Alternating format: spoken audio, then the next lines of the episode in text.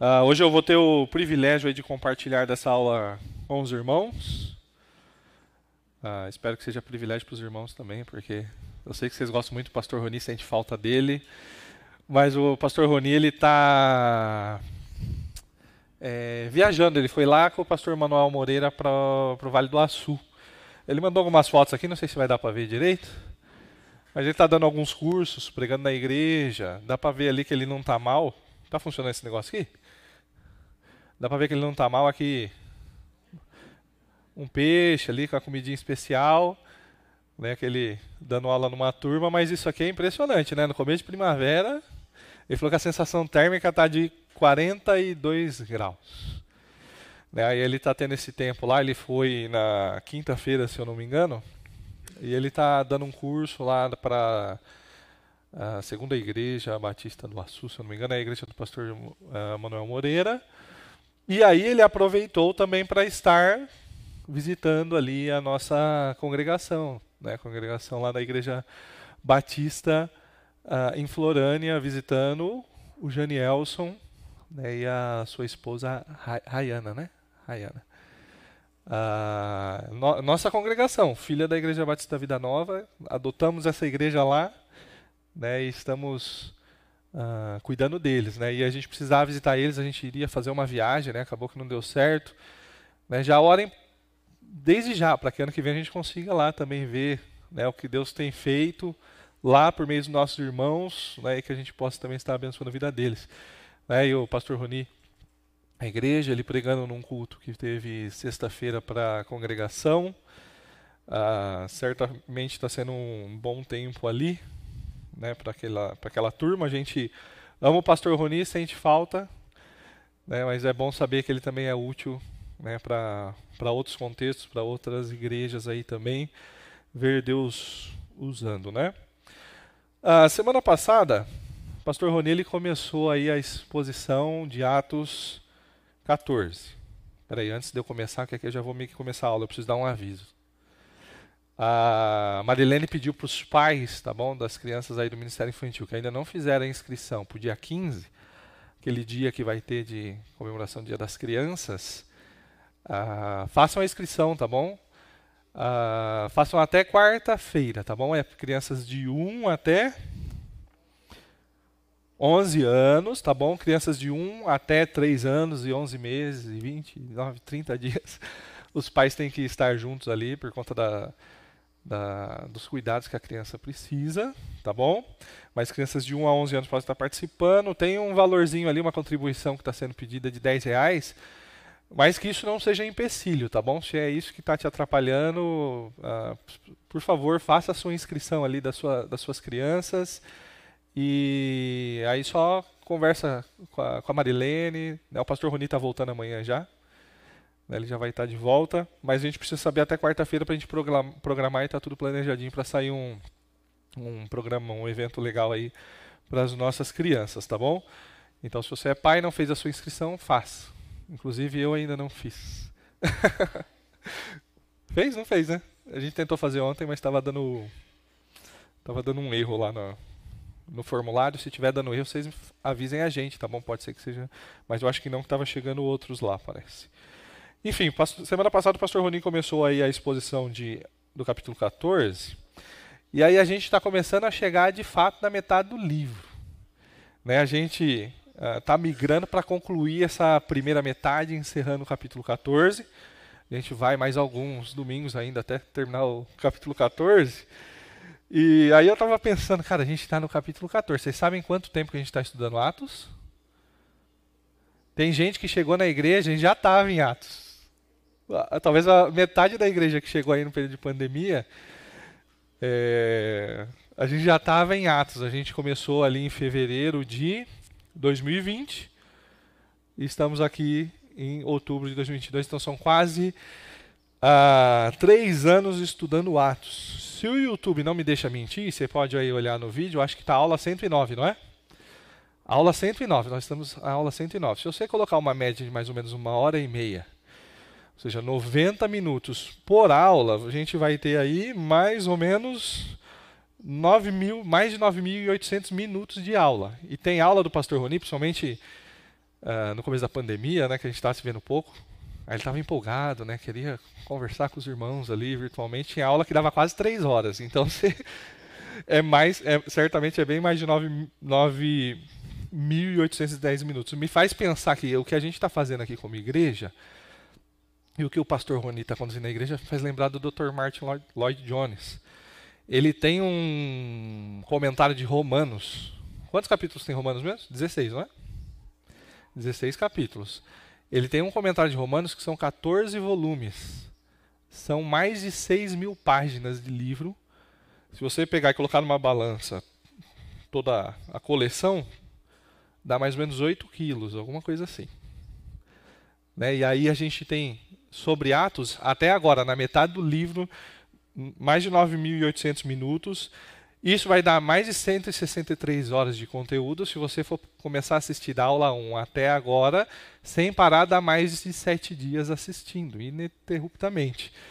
Uh, por que, que eu estou falando isso? Porque Deus tem conduzido a nossa igreja a, a, amar as escrituras assim, né, com uma dedicação que uh, a gente tem que agradecer a Ele, porque tipo, é Ele que está conduzindo a gente dessa forma.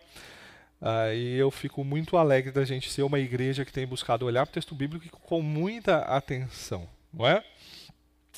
Mas, deixando esse comentário de lado, é só porque eu fiquei impressionado quando eu pensei, pô, a gente está no 14, cara. Né? Mas uh, Deus, isso tem sido um grande privilégio para a gente como igreja. Mas vamos ao que interessa.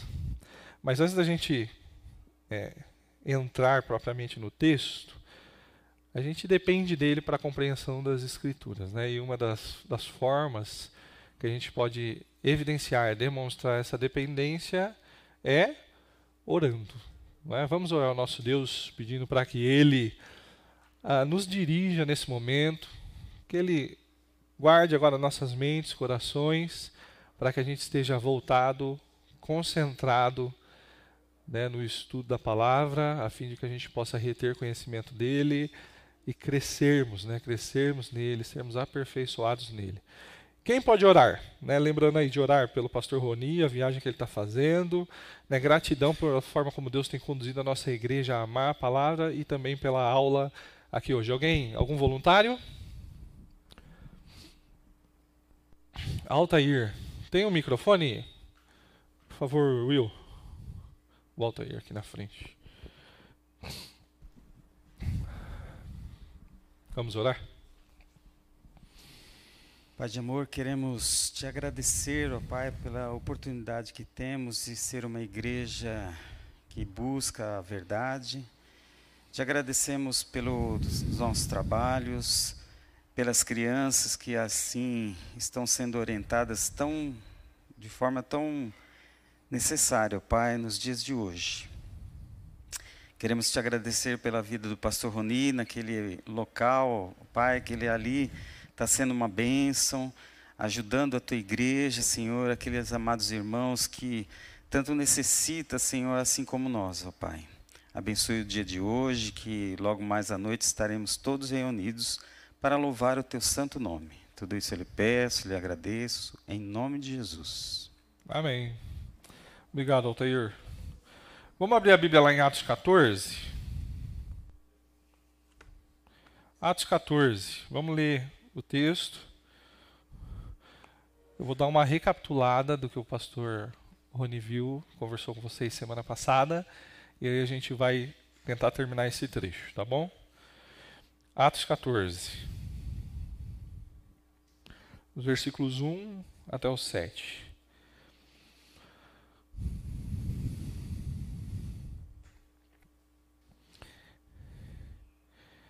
Em Icônio, Paulo e Barnabé, como de costume, foram à sinagoga judaica.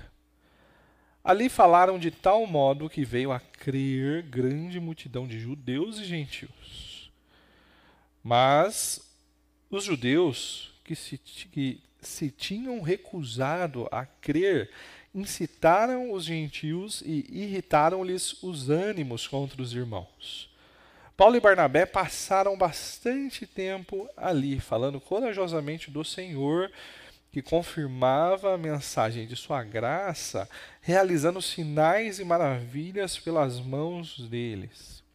o povo da cidade ficou dividido. Alguns estavam a favor dos judeus, outros a favor dos apóstolos. Formou-se uma conspiração de gentios e judeus com os seus líderes para maltratá-los e apedrejá-los. Quando eles souberam disso, fugiram para as cidades, de, as cidades licaônicas de Listra e Derbe e seus arredores, onde continuaram a pregar as boas novas. Onde nós estamos situados aqui? Né? Aqui o capítulo 13, capítulo anterior, a gente tava, a gente vê o início da primeira viagem de Paulo. Né? Paulo e Barnabé são separados pelo Espírito Santo, são comissionados à igreja a levar né, a propagação ah, da mensagem né, do evangelho aos gentios. Ah, eles se dirigem em primeiro momento né, ali para o leste da Ásia Menor, inclusive o pastor Roni tinha colocado um mapinha aqui no slide dele, mostrando ali mais ou menos o percurso. Ah, e aí ele vai chegar primeiro em Chipre.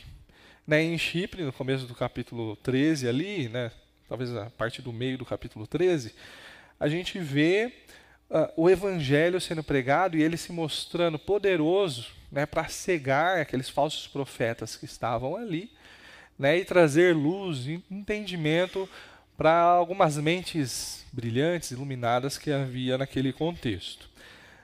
A, a viagem segue eles chegam a Panfilha, e aí João Marcos vai debandar.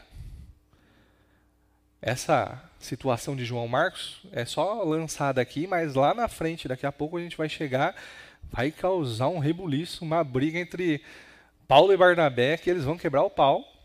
Né? Mas a gente chega lá e vocês vão ver o que, que, o que, que aconteceu. Uh, mas aí João Marcos ele debanda, ele volta para Jerusalém e ah, eles chegam depois em Antioquia da Pisídia. Ali eles vão pregar o evangelho, eles vão apresentar as bases das, das escrituras, né, as bases da, da, pregação do evangelho. Basicamente vai se resumir na ressurreição né, de Cristo.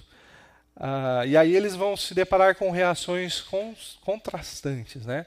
Os judeus vão ouvir aquela mensagem e eles vão rejeitar.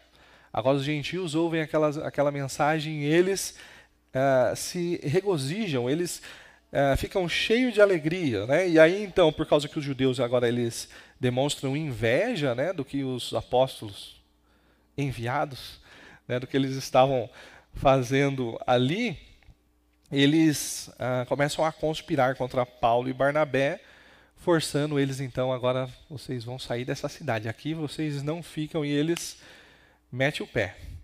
Certo?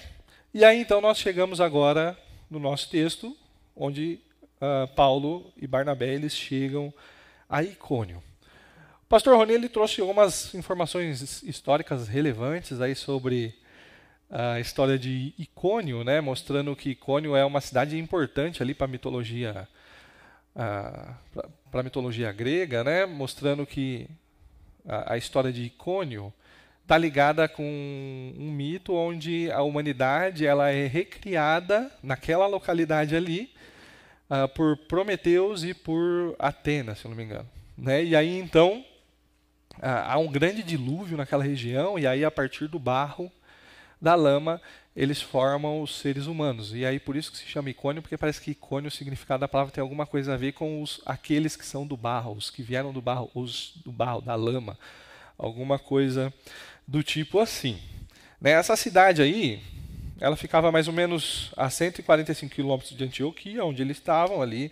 É, ela ficava na, na, região da Galácia, né? então quando a gente lê a, carta aos Gálatas, a gente pensa às vezes que é uma cidade, mas é uma região. E Icônio está exatamente nessa região da Galácia.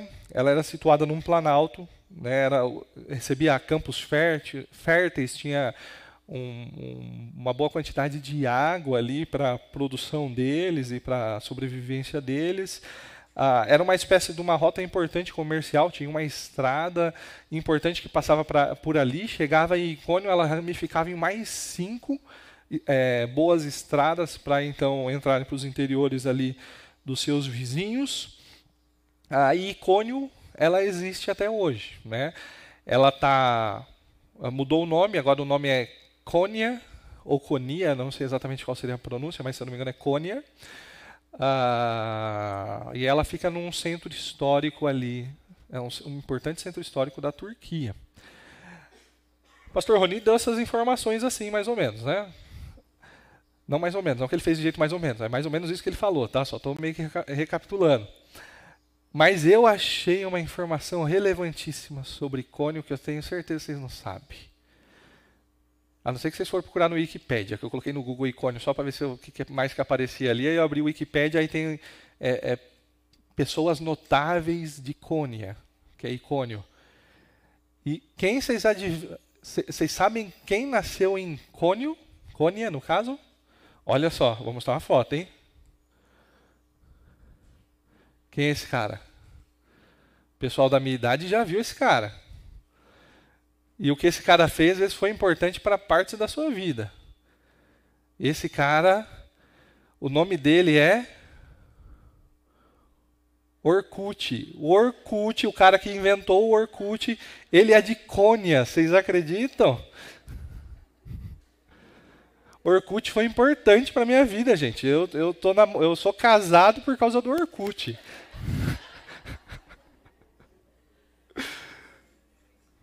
Era a rede social da época ali. Se, se não a primeira mais importante, talvez uma da, das primeiras. E ela foi importante, marcou.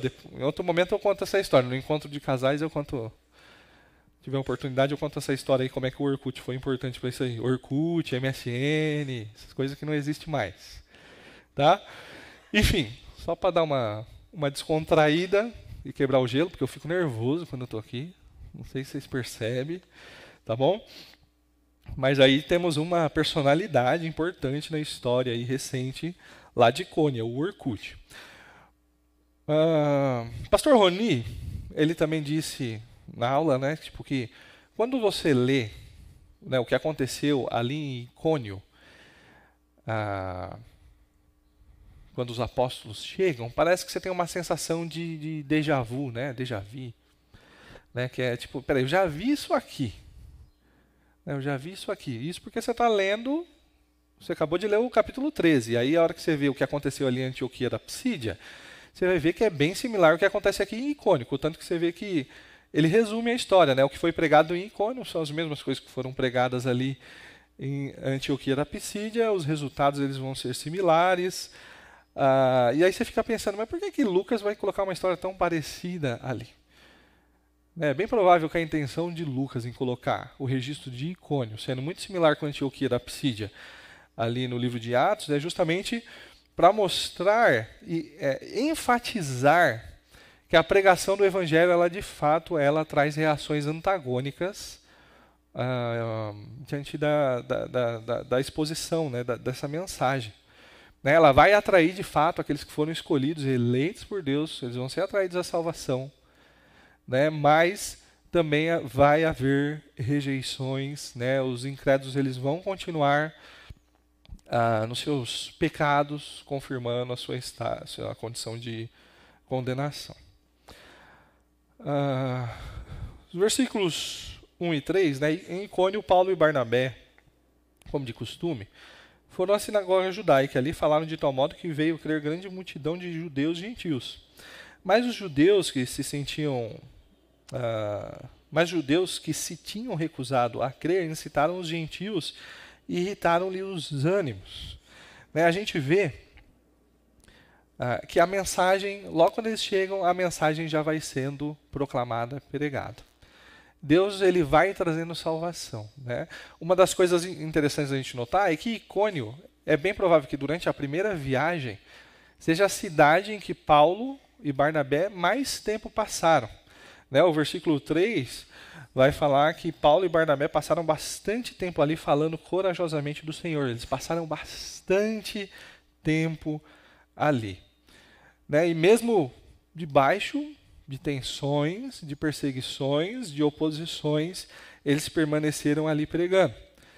Né? Na sinagoga, ali em Cônio, Paulo né, e Barnabé chegam ali então, ah, e essa sinagoga, composta de judeus gentios, ah, eles vão, vão ter ali, então vão ter respostas ah, positivas à pregação do Evangelho. Né, os, os, os missionários, né, ah, eles chegam ali pregando o Evangelho, e é interessante, e aqui foi onde vocês pararam na, na aula, quando eu ouvi o vídeo, né? Ah, a gente vê que a pregação do, do, do Evangelho, ela vai ser pregada com, com palavras, mas uma das coisas que o texto nos evidencia aqui é que o Senhor ele confirmava a mensagem da sua graça realizando sinais e maravilhas nas, uh, pelas mãos deles, né? Então a gente vê que aqueles homens, eles estavam de fato pregando aos ouvidos, mas também pregando de maneira visível, né, aos olhos. Né, eles não estavam só falando do poder daquela mensagem do Evangelho, mas eles estavam demonstrando também uh, o poder daquela mensagem do Evangelho. Né? Nós somos é, informados que eles estavam pregando ali com ousadia e Deus ia confirmando então aquela mensagem da graça por meio de sinais e prodígios.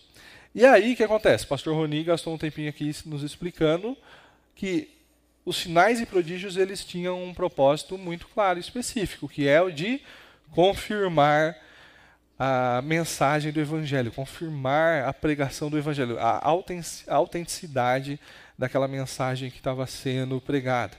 Né, de fato, homens e mulheres eles estavam se beneficiando né, daqueles milagres, daqueles sinais que estavam surgindo, mas esse não era o resultado final. O resultado final era que a mensagem ela estava sendo validada, confirmada. Né? De fato, o que chegou ali era a graça salvadora, era a mensagem que podia trazer salvação. E conforme a igreja ela vai começando esse, esse processo de expansão, Deus ele vai demonstrando que ele está ali presente, aquela, aquela nova instituição que surge, que é a igreja, né, esse novo povo, ele vai então confirmando que de fato aquilo ali é de Deus por meio de sinais, por meio de maravilhas, por meio de milagres que vão é, surgindo. Conforme a igreja vai se expandindo, né, e ela vai se estabelecendo, se consolidando, o que, começa a acontecer com esses sinais? O pastor Roni né, leu diversos textos mostrando que a gente tem evidências que esses sinais eles vão diminuindo conforme a igreja ela vai se consolidando e ela vai se estabelecendo. Né? E aí então, alguns dons né, espetaculares que a gente tem, eles vão deixando de ser necessários, portanto, eles não é, existem mais, eles vão deixando de ser utilizados, deixando de existir, chegando ao ponto que nós não os temos mais. É, tem bastante discussão e confusão a respeito desse assunto, tá bom?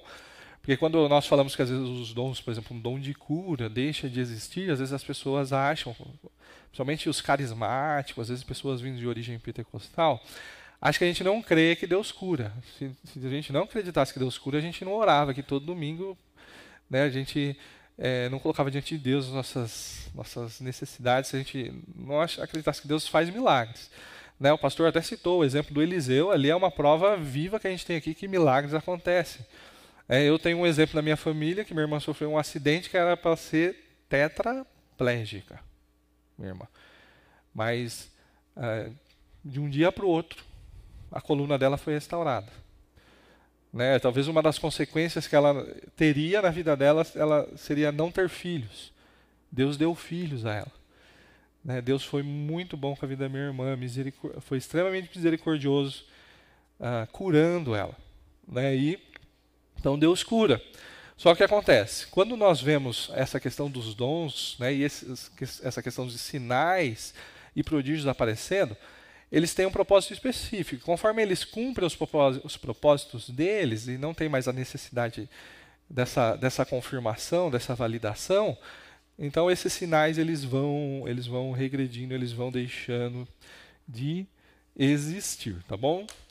E aí então quando a gente vê Paulo e Barnabé realizando esses sinais e prodígios aqui, basicamente é por quê? Porque a gente está agora na, na, expansão da igreja em meio aos gentios. E conforme a igreja ela está começando a expandir ali, esses sinais eles se fazem necessários dentro dos propósitos de Deus para validar a chegada da igreja, a chegada do reino naquele lugar, então, certo? Muito bem, é aí que nós paramos. Versículos 4 e 5. Né, a gente vai ver que a audiência agora novamente ela vai ficar dividida. Né, versículos 4 e 5 diz assim: O povo da cidade ficou dividido. Alguns estavam a favor dos judeus, outros a favor dos apóstolos. Formou-se uma conspiração de gentios e judeus com seus líderes para maltratá-los e apedrejá-los. Quando a gente pensa na, nas perseguições que o, a igreja sofre, talvez uma das primeiras coisas que vem à sua mente é o Império Romano, né? Você vai pensar no Nero, vai pensar aqueles imperadores tudo meio maluco que é, queria fazer um espetáculo, né? Num coliseu, por exemplo, num grande ginásio, é, colocando os cristãos diante de feras ou simplesmente despedaçando os seus cor corpos, né? Ah, um tempinho atrás eu comecei a ler aquele livro livro dos mártires, se eu não me engano é esse o título, John Fox, né? E cara, eu, eu não dá para ler de uma vez. Primeiro que ele é, ele é bem grande, mas é, é um negócio que mexe com a gente, é um negócio que mexe com a gente.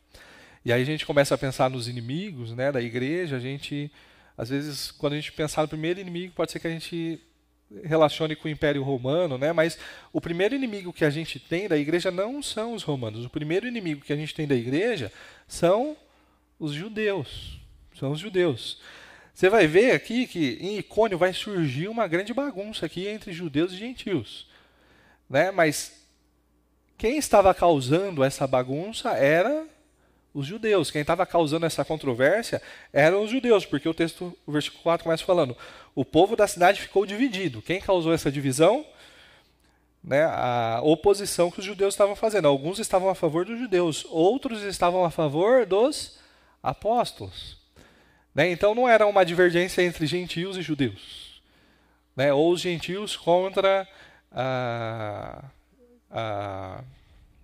os apóstolos, ou os judeus, gentios contra judeus, né? mas eram judeus contra a mensagem do reino que estava sendo pregada ali, a mensagem da graça, e aí então eles começam a tentar influenciar de alguma forma os gentios, que causa essa balbúrdia toda, e aí então agora a gente encontra um povo polarizado, né? É a palavra do, do, do nosso momento aí. Ali então houve uma polarização.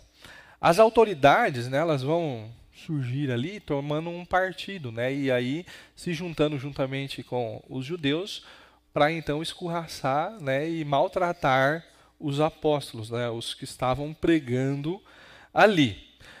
Ah, muito provavelmente isso surge por quê? Porque algo fundamental para os romanos era a tal da Pax Romana. Né? E essencialmente a, a Pax Romana ela funcionava à base de ordem. Né? Ela funcionava à base de organização. Né? É um povo organizado, bem estruturado, uh, que promovia, então, de fato, tempos de paz e prosperidade para o império. E aí, muito provavelmente, Paulo e Barnabé estavam sendo identificados como os causadores dessa divergência e dessa. É, como é que é a expressão que eles. dessa é, dessa conspiração, formou-se uma conspiração contra os judeus. É, mas essa divisão, né? Aqui na minha versão está divisão. Essa divisão que surge entre o povo causando todo esse reboliço na cidade. E aí então as autoridades elas vão, não, então vamos tirar esses caras, vamos tirar esses caras aqui uh, da cidade, tá bom? É, é bem possível que a forma como eles estavam identificando Paulo e Barnabé seria a mesma como eles estavam como eles identificariam lá na frente Paulo e Silas, lá em Tessalônica. Né? Abre sua Bíblia lá em Atos 17, versículo 6. O pessoal vai atrás de Paulo e Silas na casa de Jason. Não encontra eles lá, pega Jason, os que estavam na casa, jogam eles para fora e aí a gente tem esse versículo 17, 6, que diz assim: Contudo, não acha, os achando, o Paulo e o Silas, Arrastaram Jason e alguns outros irmãos para diante dos oficiais da cidade, gritando: Esses homens que têm causado alvoroço por todo o mundo, ah, agora eles chegaram aqui. Né, uma versão mais tradicional vai falar: Estes que estão transtornando o mundo estão, ah, eles chegaram também aqui. Né, ou seja, a mensagem do evangelho né, ela vai trazer de fato essa, essas reações antagônicas. Né? Para alguns, né, vão ser recebidas como é, é vida chegando, é salvação. Para outros, é, qual é a palavra aqui mesmo? Transtorno. Né? É incômodo. Né? É algo que eu quero bem longe de mim. Né? O versículo 4 uma das principais lições que a gente pode tirar dele é justamente isso, tá? Que o evangelho ele traz essas reações antagônicas ah, mediante a, a, a, sua pregação. E diante da pregação do evangelho, também ninguém fica indiferente, tá bom? Ninguém fica indiferente à, à exposição do evangelho. Abre sua Bíblia comigo em 2 Coríntios capítulo 2.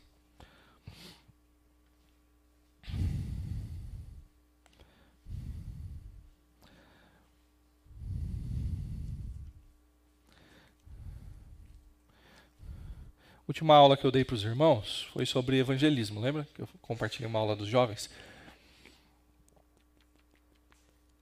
Compartilhei uma aula dos jovens, né? A gente falou a respeito do da mensagem do Evangelho, para a gente aprender a fixar a mensagem do Evangelho, que Cristo morreu pelos nossos pecados, segundo as Escrituras, foi sepultado e ressuscitou ao terceiro dia, segundo as Escrituras.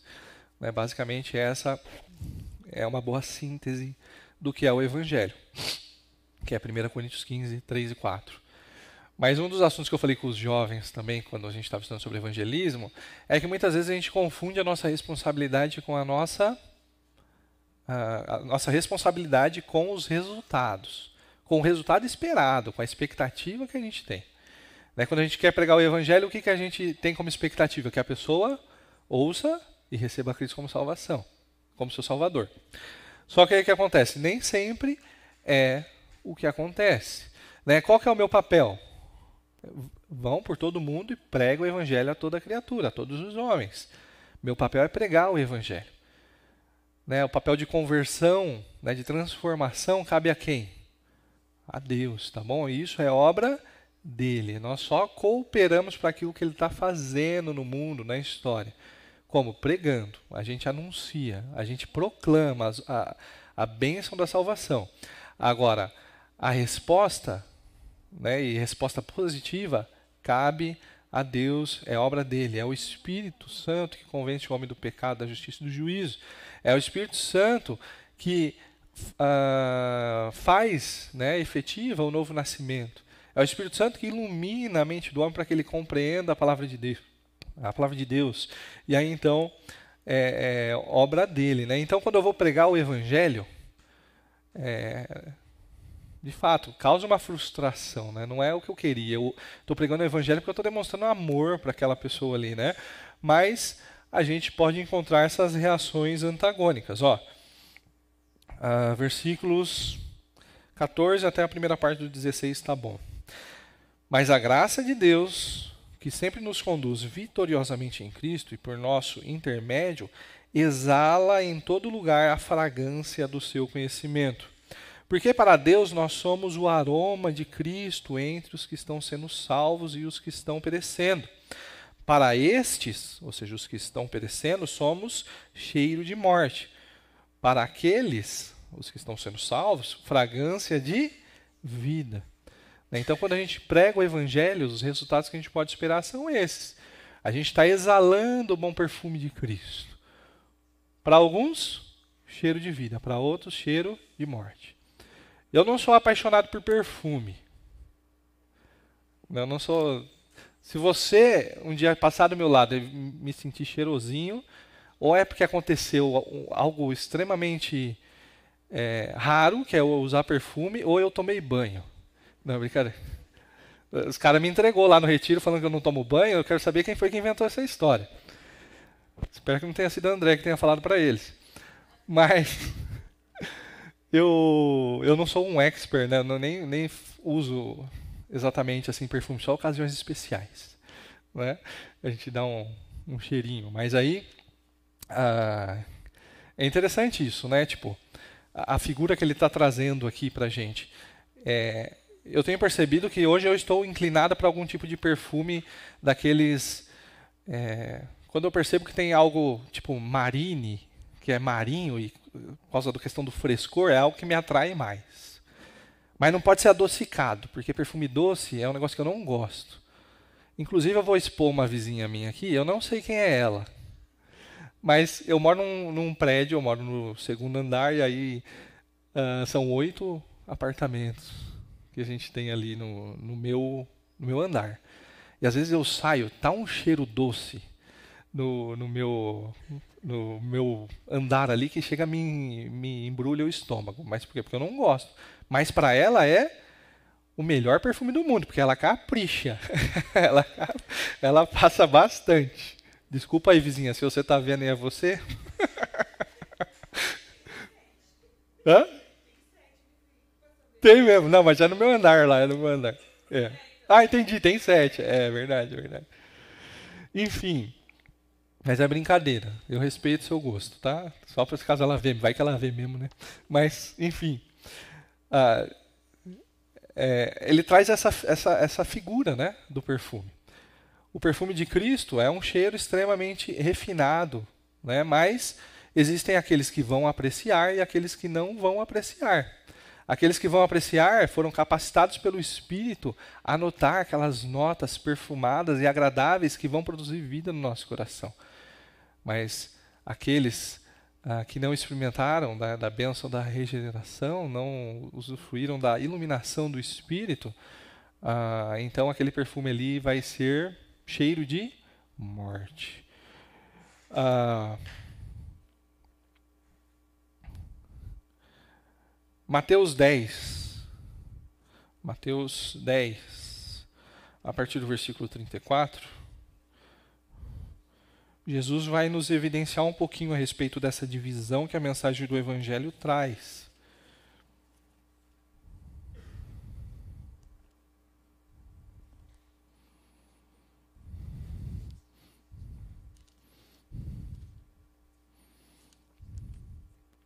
Mateus 10, a partir do versículo 34.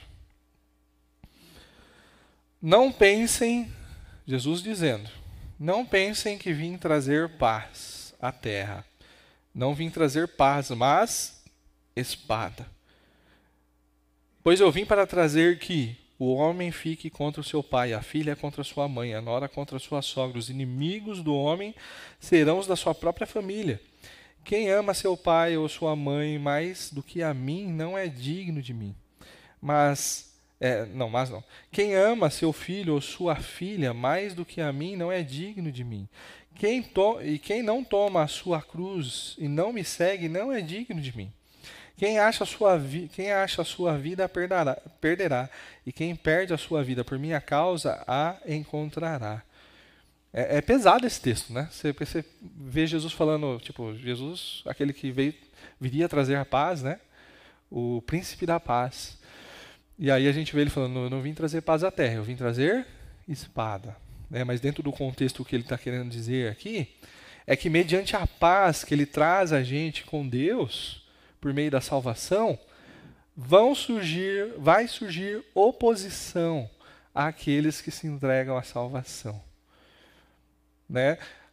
Aquele núcleo que é a família, onde a gente deve contar um com o outro e a gente está unido para o que der e vier, por conta do evangelho, vai surgir separações, divisões dentro desse núcleo. Né? Porque dois ou três, né? às vezes eles vão crer no Evangelho, dois ou três não vão crer, e aí então a gente vai ter essa divisão. E aí não pode ter ninguém na sua vida que ocupe o lugar de Cristo. Nem mesmo seu pai, sua mãe, sua esposa, seu filho. Nem mesmo a minha própria vida. Nem mesmo a minha própria vida. Ah, o Evangelho ele traz essas reações antagônicas. E aí você quer saber por exemplo, se uma igreja ela possui um ensino sério, avalie por meio disso, né? O que está sendo pregado, ensinado ali? Quando eu ouço o ensino que está sendo pregado ali, será que eu estou sendo confrontado? Ou tem feito eu ficar confortável? Né, eu sei de algumas igrejas, né, tenho às vezes até amigos que pensam assim, discordo, mas que pensam, fazem o máximo possível para tornar a igreja um ambiente confortável. Em certo aspecto a gente concorda, né, senão a gente não está construindo essa estrutura, né, não tivemos comprado essa cadeira aqui. Daqui um, um tempo está chegando o verão, viu gente? Um ar condicionado vai ser muito importante para a gente, né? É, mas não nesse sentido, né? Eles não querem que as pessoas se sintam ofendidas ali dentro da igreja. E aí, se eu não me engano, acho que é o John MacArthur, ele tem um, uma frase dele, agora não lembro o ipsis literis, assim, para poder repetir para os irmãos, me veio a cabeça agora, mas ele falando que é, para não se preocupar, né, que as pessoas que chegam à igreja elas se sintam ofendidas. Elas passaram a vida toda, elas passam a vida toda ofendendo a Deus. Deixa que elas se sintam confrontadas, ofendidas pelo Evangelho pelo menos uma vez. E o Evangelho, quando ele é pregado, na sua essência, é algo que dói, dói no nosso coração. Porque escancara quem a gente é e mostra qual é o nosso fim. E se não for a graça de Cristo, né, não é à toa que é um novo nascimento né? Eu sou feito novo. Eu recebo uma nova identidade. Não é só uma reforma. Não tem jeito. A gente precisa de algo novo. A gente precisava da vida de Cristo em nós. E aí, quando a gente vê esse contraste né, de quem Deus é e a oferta do Evangelho da Graça, escancarando quem eu sou, é dolorido. É dolorido. Mas ah, é essencial é essencial compreender quem eu sou, meu fim, né? E, e então receber o Evangelho da Graça. Por que, que a reação dos judeus foi essa aí de maltratar e querer apedrejar Barnabé e Paulo? Vocês sabem por quê? Muito provavelmente, né? Uh, eles sendo, estão sendo é, acusados de blasfemar contra Deus. E aí, quando a gente olha para a lei mosaica, a lei mosaica só tem alguns tipos de punições: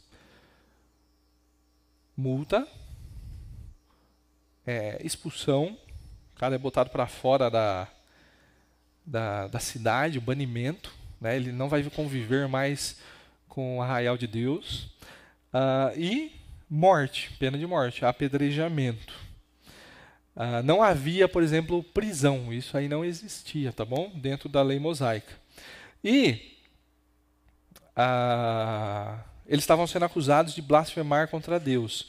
E quando a gente olha para Levítico 24, Levítico 24, versículo 14 e 15, a gente vê qual é a, a, a punição para blasfêmia. Levítico 24, versículos 15 e 16. Diga aos israelitas: se alguém amaldiçoar seu Deus, será responsável pelo seu pecado. Quem blasfemar o nome do Senhor terá que ser executado. A comunidade toda o apedrejará. Seja estrangeiro, seja natural, da terra, se blasfemar o nome, terá que ser morto. E aí então eles estavam acusando Barnabé e Paulo de ah, de blasfêmia, e aí a punição então para blasfêmia seria apedrejamento. Né? Da mesma forma né, como os antepassados deles fizeram com os profetas, né, que se levantaram contra o povo, agora eles estavam se levantando contra esses enviados de Deus, trazendo a pregação do Evangelho, o Evangelho da graça, meio a eles, e se levantando agora para o quê? Para maltratá-los, para ultrajá-los, para apedrejá-los, e tudo isso mediante a rancor, a inveja. Né? Não há limites aí para o ódio que a pregação do Evangelho pode causar ah, por conta dos incrédulos, né? A nós que cremos. Uh, hoje, esse assunto ele acaba estando meio que é, politizado. Né? Mas no nosso contexto, a gente ainda sente uh, essa, essa ira dos incrédulos, né? do descrente contra nós, filhos de Deus, uh, mas com certa liberdade. Né? E talvez de alguma maneira velada, cada vez menos velada, se escancarando mais, conforme o tempo tem passado. Mas existem contextos hoje no mundo, nesse momento, onde irmãos nossos vão se reunir hoje no domingo para adorar a Deus, prestar culto, e eles vão estar escondidos. É bem possível que irmãos nossos, eles vão ser pegos cultuando a Deus e eles vão ser presos. Eles vão ser açoitados. Alguns podem até morrer, porque amam a Cristo. Né, e querem cultuar a Deus, querem obedecer a Deus. O pastor Gustavo estava lá pertinho. Né, ele morava perto de uma das maiores comunidades ali do Estado Islâmico, não era? Ah, ele estava contando para a gente que na Jordânia é dividido, como é que vocês chamam lá? Não é tribo, é, é tribo? São divididos em tribos, como se fossem clãs, né? E é, tem, tem, são todas algumas que são é, radicais lá. Algumas são bem radicais. Se aparecer um cristão lá, danou-se. Danou-se. Né, eles arrepiam com, com o peão. Né? Se um deles se converte, provavelmente isso deve trazer consequências duríssimas. Um dia o Gustavo pode contar essas histórias para nós, né, gente? Né? Legal. Ah, enfim, mas aqui ah, com a gente a gente tem um momento aqui que a gente tem vivido que a gente tem uma certa liberdade, a gente vê às vezes uma perseguição de maneira velada, uma ou outra vez de maneira mais escancarada, mas cada vez se tornando mais clara esse tipo de, de perseguição e de oposição contra o evangelho, né, contra a moralidade do evangelho também no nosso tempo. Ah, isso me faz pensar um pouco o porquê que será que a gente não é perseguido da mesma forma como, por exemplo, o pessoal que o Gustavo estava lá ou ali nas imediações não são. Será que é porque Deus está sendo gracioso com a gente? Eu acho que sim, também. Mas será que pode ser porque a gente não está cumprindo com o nosso papel da forma como a gente deveria estar tá cumprindo? Paulo fala para Timóteo, né, que aquele que quer viver em Cristo piedosamente, ele vai ser perseguido. Ele vai ser perseguido. Né, a gente vê ali ah, Jesus falando, né, que é aqueles que tomam o partido do reino de Deus, ah, eles vão ver a espada sendo levantadas para ele. E a gente tem que carregar a nossa cruz. E amar mais a Deus do que a nossa própria vida. Né? Será que a gente tem que se envolvido de verdade com a pregação do Evangelho. Né? Pensa aí, né? qual foi a última vez que você foi perseguido? De maneira. Você percebeu que foi por conta do Evangelho. Se você não lembra, talvez é bom começar a perguntar quando foi a última vez que eu preguei o Evangelho.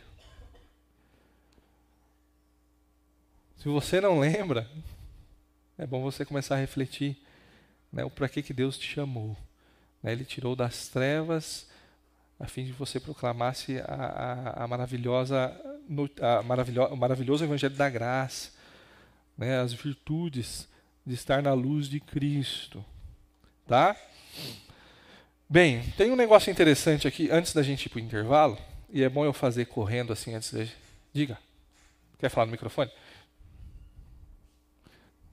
Não, já que está no mesmo assunto, senão vai, vai mudar vai. e a minha cabeça depois sabe o que é, né? Se for pergunta, é... o pastor Rony responde semana que vem. Não, tá certo. Não, não é pergunta. Estou brincando. Não. É uma colocação que o irmão fez um monte de pergunta e isso incomoda, né? Você sabe que pergunta incomoda. É justamente isso, né? Para que a gente possa responder para nós mesmos, né? E é interessante, né, que nessa situação aqui do da, da perseverança, eu já, já trabalhei com vendas. E um dos aspectos mais importantes na venda é você estar atento na sua motivação. Então, quando a sua motivação está no alto, aí você consegue realizar a venda. né? Isso é fato. Se você chega desanimado na casa de um cliente para vender, você não vai vender, né? Isso trazendo para o Evangelho, né, aquele que é motivado, e qual a sua motivação em pregar o Evangelho, aí você vai responder a perseverança ou a, a, a sua frustração e o desânimo. Né? E do, nas duas situações, tanto lá em, em, na Pisídia quanto aqui, a gente vê a reação dos, dos apóstolos ao pregar eles não pararam de pregar diante da perseguição. Eles perseveraram, tanto é no verso 7 aqui, né? E ali pregava o evangelho, uhum. né? Ó, foram expulsos. No outro caso lá, na Pisídia, no verso 51, eles sacudiram os pés, uhum. né? tiraram o pó do, do pé e continuaram, né? Então a motivação deles era empregar o evangelho e não discutir argumentos, uhum. né? E infelizmente hoje a gente vê muitos, né, usando redes sociais, pastores preocupados em querer convencer é, é, as pessoas de o que é certo, o que é errado. Nós não devemos agir assim. Nós devemos pregar o evangelho e o resultado pertence a Deus, não é? É verdade. É, jamais é, é, e uma das motivações que às vezes outras pessoas desanimam é porque param e querem argumentar. Aí não vai convencer, porque um, um incrédulo não vai ser convencido, a não ser pelo Espírito Santo de Deus. Então, nosso papel deve ser o quê? Motivados a pregar o Evangelho. Obedecer, né? a demonstrar amor, compaixão. É. Pregar o Evangelho. Isso. Não quer ouvir, amém, vou embora. É. Às vezes a gente confunde evangelismo com um debate, né? Com, sei lá. Não que não, o debate não caiba, tá? Tem, tem momentos que sim, mas o debate, às vezes você discutir com alguém, por exemplo, apologética, que é a defesa da fé. Uh, se eu fiz apologética, não necessariamente eu estou fazendo evangelismo, só estou defendendo a fé diante de argumentos lógicos, é, a, validade da, da, da, fé em Cristo, a veracidade da Bíblia, coisas do tipo assim. Agora, ah, pode ser que eu faça tudo isso e não esteja evangelizando, então a gente não pode confundir é, as coisas. E, muito bem, Altair. Nosso papel é pregar. Prega, viu que não está sendo bem aceito, recebido, continua orando pela vida da pessoa. Se tiver outra oportunidade, prega de novo. Prega de novo. Para lembrar do horário do intervalo. Prega, prega de novo e, e deixa que Deus faz, faz a obra. Ah, são 10 horas. Eu vou falar aqui desse último ponto, porque eu faço rapidinho, é um assunto polêmico. Porque, veja só, vamos voltar lá para Atos 14, versículo 4 fala: O povo da cidade ficou dividido. Alguns estavam a favor dos judeus, outros a favor dos apóstolos. Quem que ele botou no meio dos apóstolos aí? Barnabé. Barnabé apóstolo? Vamos para o intervalo então, porque para a gente gastar mais tempo, senão vai ser muito rápido, né? Vamos lá, gente.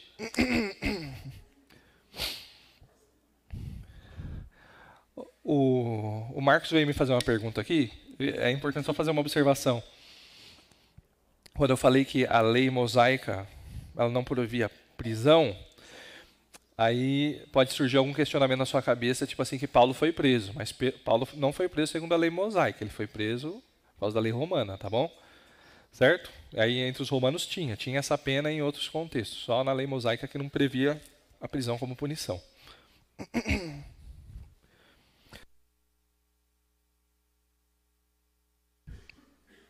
Vamos lá, a gente leu o versículo 4, vou retomar lendo ele aqui mais uma vez. O povo da cidade ficou dividido. Alguns estavam a favor dos judeus, outros a favor dos apóstolos.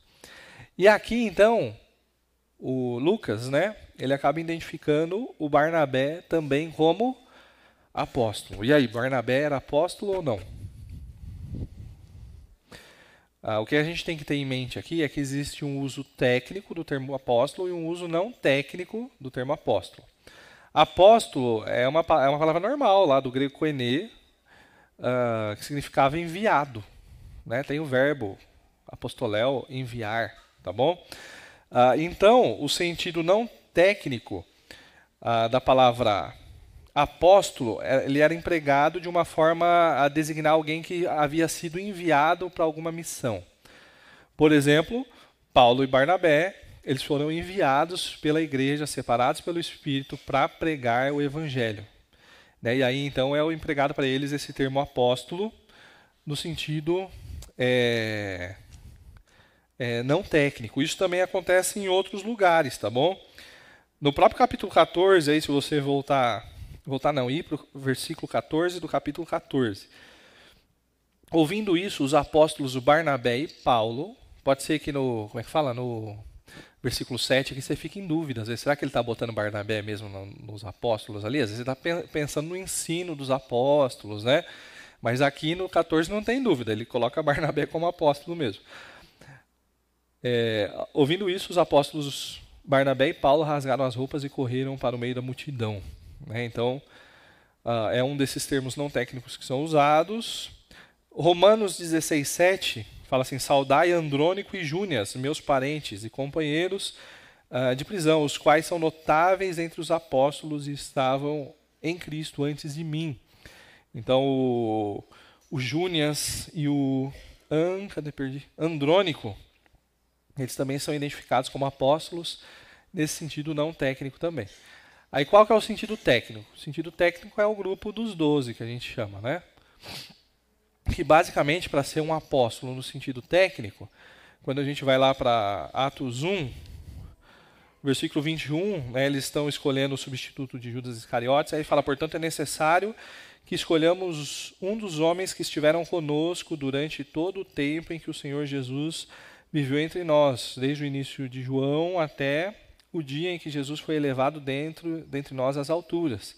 É preciso que um deles seja conosco testemunha de sua ressurreição, precisa ter testemunhado a ressurreição e o ministério de Cristo.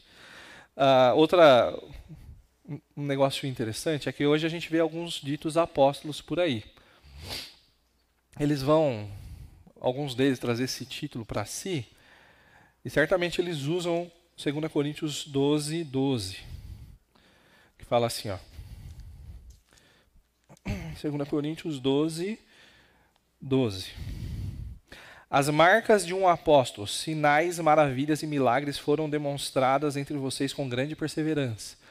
Então, sinais, maravilhas e milagres são sinais né, do ministério apostólico. Mas aí o que acontece? Não é só, precisa ser testemunha ocular do ministério de Cristo e da ressurreição dele. De fato, milagre? Sim, milagre sim, mas não só também. Olha o que diz, por exemplo, 1 Coríntios 4. 1 Coríntios 4.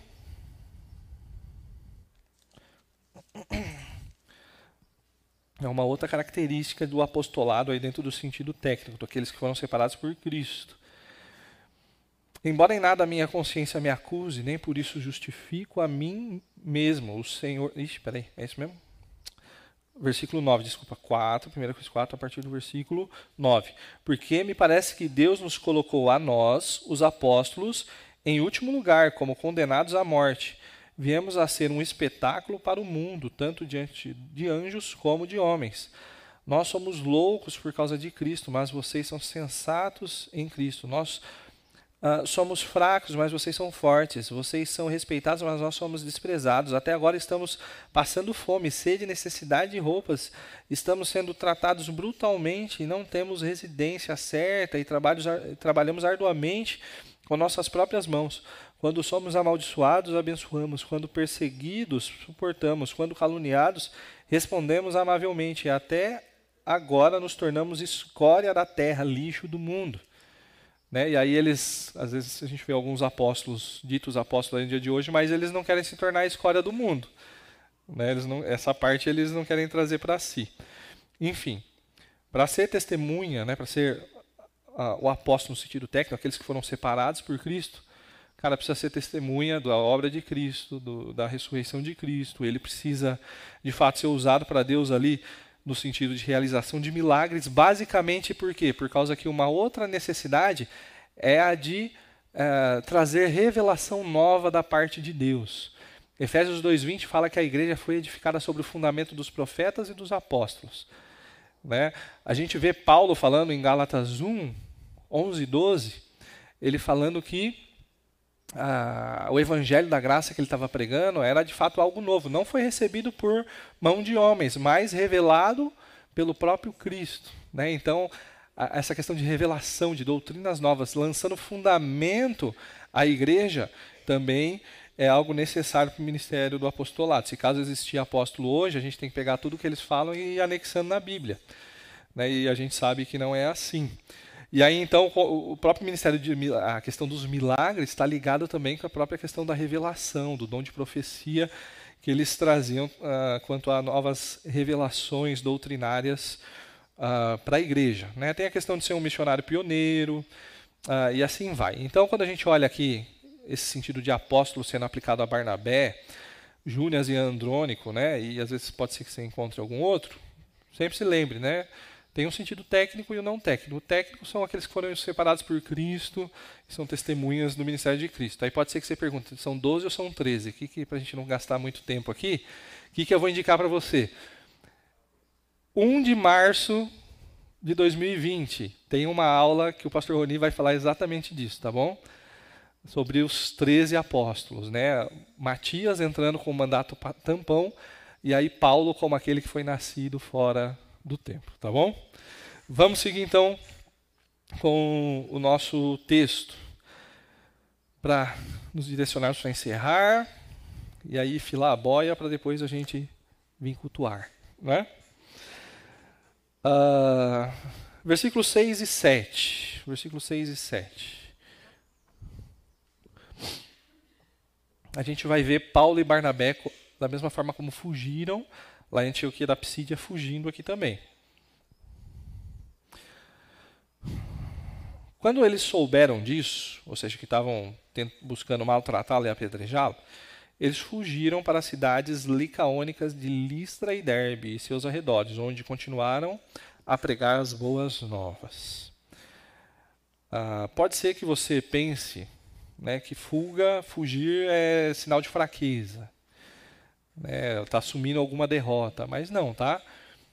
Fugir, tá? Pode ser um sinal de prudência, de cautela, tá bom? É isso que Paulo né, e Barnabé estão mostrando para a gente aqui. A gente na pregação do Evangelho, apesar de pregar ousadamente, a gente também não pode ser imprudente, tá bom? A prudência ela deve ser aplicada, medida também aí na sua pregação do Evangelho. Ah, pela forma que eles vinham cumprindo o ministério dele, dá-se a entender que se fosse necessário, eles morreriam por causa do evangelho. Não é medo. Mas eles morreriam por causa do evangelho se caso eles reconhecessem que a morte deles ia contribuir mais para a pregação do evangelho do que eles vivos. E até esse momento, pelo menos então, eles estavam entendendo que vivos eles iam contribuir muito mais. E então, eles fogem uh, para continuar a pregação do evangelho. Uma coisa interessante aqui eu me lembro na época do seminário, uh, tinha um professor lá, pastor Jairo Moreira. Chegou até aula com ele, Gustavo? Não, né? Pastor Jairo Moreira. Eu cheguei no seminário, eu, era, eu não conhecia o pastor Jairo Moreira, mas eu era fã do Carlos Oswaldo. Já, já contei essa história para alguns aí, né?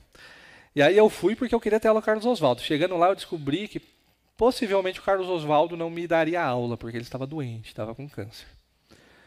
E aí eu falei, tá bom, né? Já estamos aqui.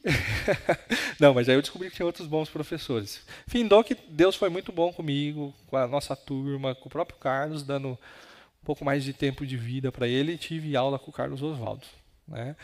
Foi um grande privilégio que eu tive. Mas aí eu conheci esse tal de Jairo Moreira, e aí falavam muito dele, aí quando ia chegar a minha aula, minha hora de ter aula com ele, eu descobri que provavelmente eu não ia ter aula com ele também, que ele ia parar de dar aula, porque já estava um senhorzinho. Falei, pô, não é possível. Né, quando eu começo a gostar do professor, parece que eu não vou ter aula. Mas aí findou que ele deu aula para mim, de duas matérias. E aí eu lembro até hoje, ele tinha, ele era alto, né? Ele era atleta. Chegou a conhecer ele? O, ele era alto, assim, atlético, né? Ele era é, o Remo, né? Acho que do, do Flamengo. Ah, e, e grandão, alto igual eu, assim, moreno. Aí tinha uma voz mais forte, assim. E ele fala de um jeito bem caricato, assim. Todo mundo imitava ele no seminário. Eu não consigo, não tenho essa habilidade. Mas eu lembro até hoje ele lendo 2 Timóteo 7, 4 e 8. Né, ele sentado na cadeira, mesa, biblinha, né, ele com a biblinha assim, lendo. Aí ele, combati o bom combate, terminei a corrida, guardei a fé. Aí ele parou, pensou, combati o bom combate. Existem combates que não são bons. Ou seja, escolha os combates que você trava. Aí foi uma frase que ficou marcada, né, que eu tive uma aula com ele. Paulo está falando que ele combateu o bom combate. Então, de fato, existem combates que não valem a pena ser travados, serem combatidos, tá bom? Então, sempre, né, busque sabedoria a Deus, tá bom? Para que você escolha bons combates, combates que de fato valham a pena, tá bom? Combates que valem a pena, é mais ou menos o que o Altair estava falando aqui. Às vezes você vai no intento de evangelizar alguém e anunciar a mensagem do evangelho ali para para aquele é, conhecido, aquele amigo, parente, familiar, aquele querido. E ah, pode acontecer que, às vezes, no meio de uma discussão, às vezes pode ser que surja até com uma dúvida dele, mas aí ele começa, às vezes, a expressar alguma rebeldia do coração dele, e você entra, no, às vezes, numa discussão que não vale a pena. E aí o que o Walter falou é verdade. Às vezes é melhor encerra, né, continua orando por ele. Ah, pode ser que seja necessário gastar esse tempo com ele. Sabedoria. Né? Existem outras áreas da nossa vida, outras questões, que a gente precisa saber qual é o combate que vale a pena, qual é de fato a nossa luta. É uma das coisas que eu fico pensando, e essa é muito clara para mim. Né? A gente vê a igreja militando politicamente, seja do lado A, do lado B, C. Esse não é o nosso combate. Esse não é o nosso combate. É um combate que não vale a pena. Eu tenho certeza que vocês não viram somente de público. Né? Eu, pastor Roni, pastor Jonatas, né? a gente falar às vezes do nosso posicionamento político.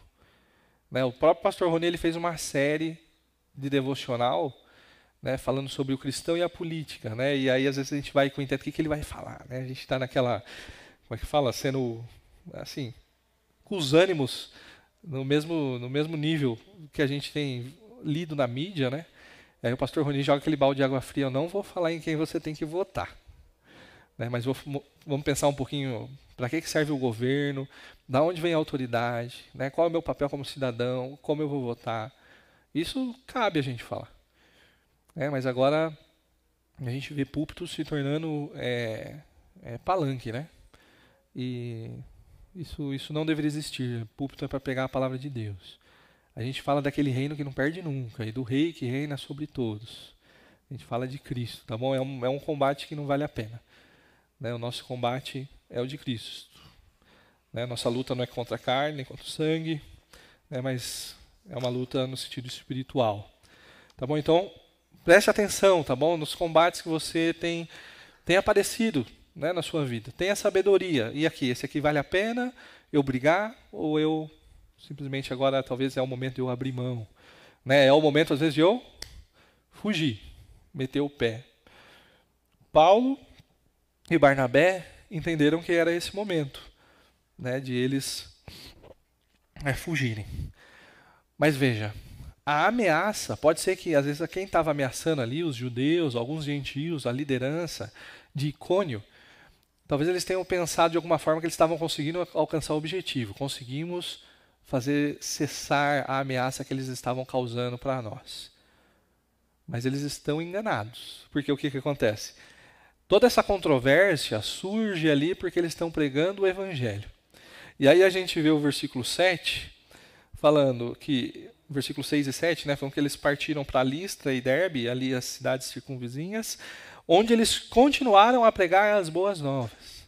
Tá bom? Eles continuaram se dedicando, nada poderia calar uh, Paulo e Barnabé, né, como seus companheiros de ministério, né, nós não podemos nos calar uh, sobre aquilo que temos é, visto e crido, tá bom? Uh, eles perseveraram, eles continuaram na pregação do evangelho, né, eles continuaram estabelecendo, né, propagando a mensagem do evangelho entre os gentios, se portando como um arauto, né? Uh, e esse é o nosso papel também. né, a gente como discípulo de Cristo, a gente é chamado para pregar o Evangelho, né, ser um arauto da verdade, né, dos valores do reino, né, um embaixador, né, um representante do reino de Deus aqui na Terra.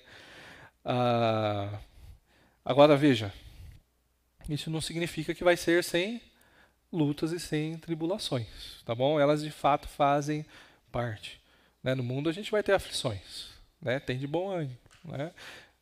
Cristo venceu o mundo. Atos 14, 21 fala assim: E tendo anunciado o evangelho naquela cidade, Derbe, né, que ele está se referindo, uh, e feito muitos discípulos, voltaram para Listra, Icônio e Antioquia. Veja, eles não, não desistiram das cidades que eles foram expulsos. Eles vão e depois eles voltam novamente, fazendo o quê? Fortalecendo a alma dos discípulos, exortando-os a permanecer firmes na fé, mostrando que, através de muitas tribulações, nos importa entrar no reino de Deus. É, o nosso caminho até a eternidade, até a cidade celestial, vai ter, uh, envolve tribulações, envolve uh, adversidades, certo? Faz parte da pedagogia de Deus. E como às vezes eu gosto de pensar, eu, eh, eu imagino que seja para que, que Deus. A gente é muito apegado a esse mundo. E as tribulações surgem justamente para quê? Para a gente ir desapegando dele. Né? E aí a gente apegar no céu até que a gente, quando vê, a gente entra lá. Então, o que, que pode estar tá faltando né, para a gente, para encerrarmos aí para uma, uma, pergunta reflexiva, não o que pode estar tá faltando hoje aí para nós cristãos, igreja brasileira, sobretudo? Né, pode ser exatamente essa hostilidade e perseguição. É duro, né? a gente pensar e às vezes querer que isso venha sobre nós.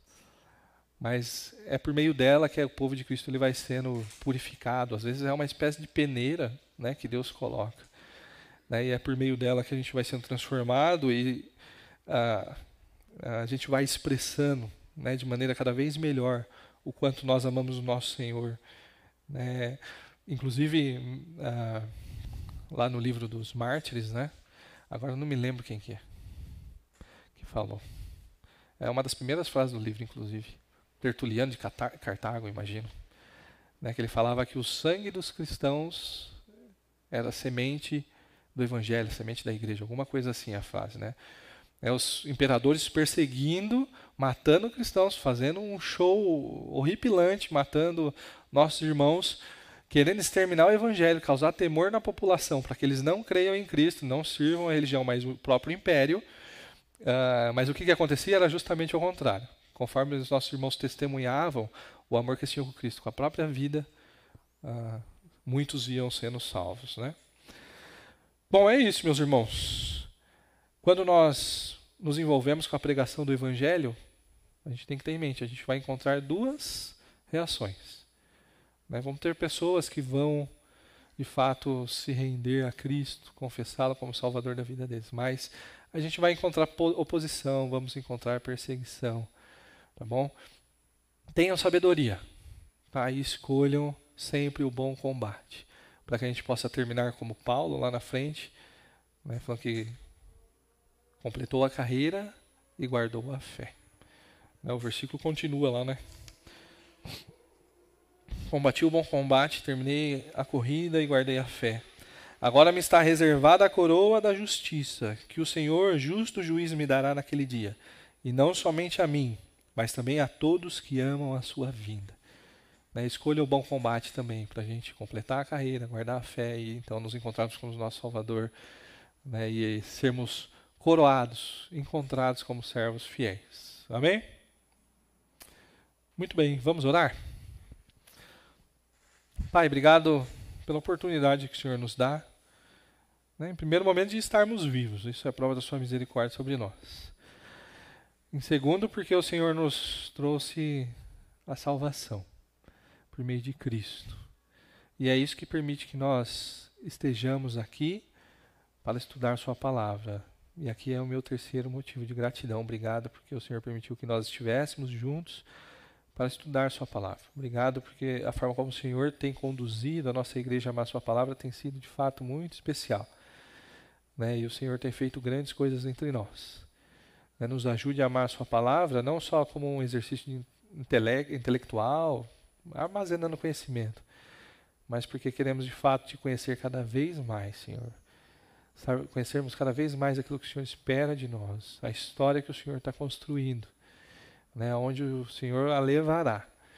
Né, e assim, por meio da ação do Seu Espírito Santo, aplicando a graça transformadora das nossas vidas, irmos sendo aperfeiçoados cada dia em Cristo até o dia em que vamos adentrar a eternidade, estaremos para sempre com o Senhor, Pai.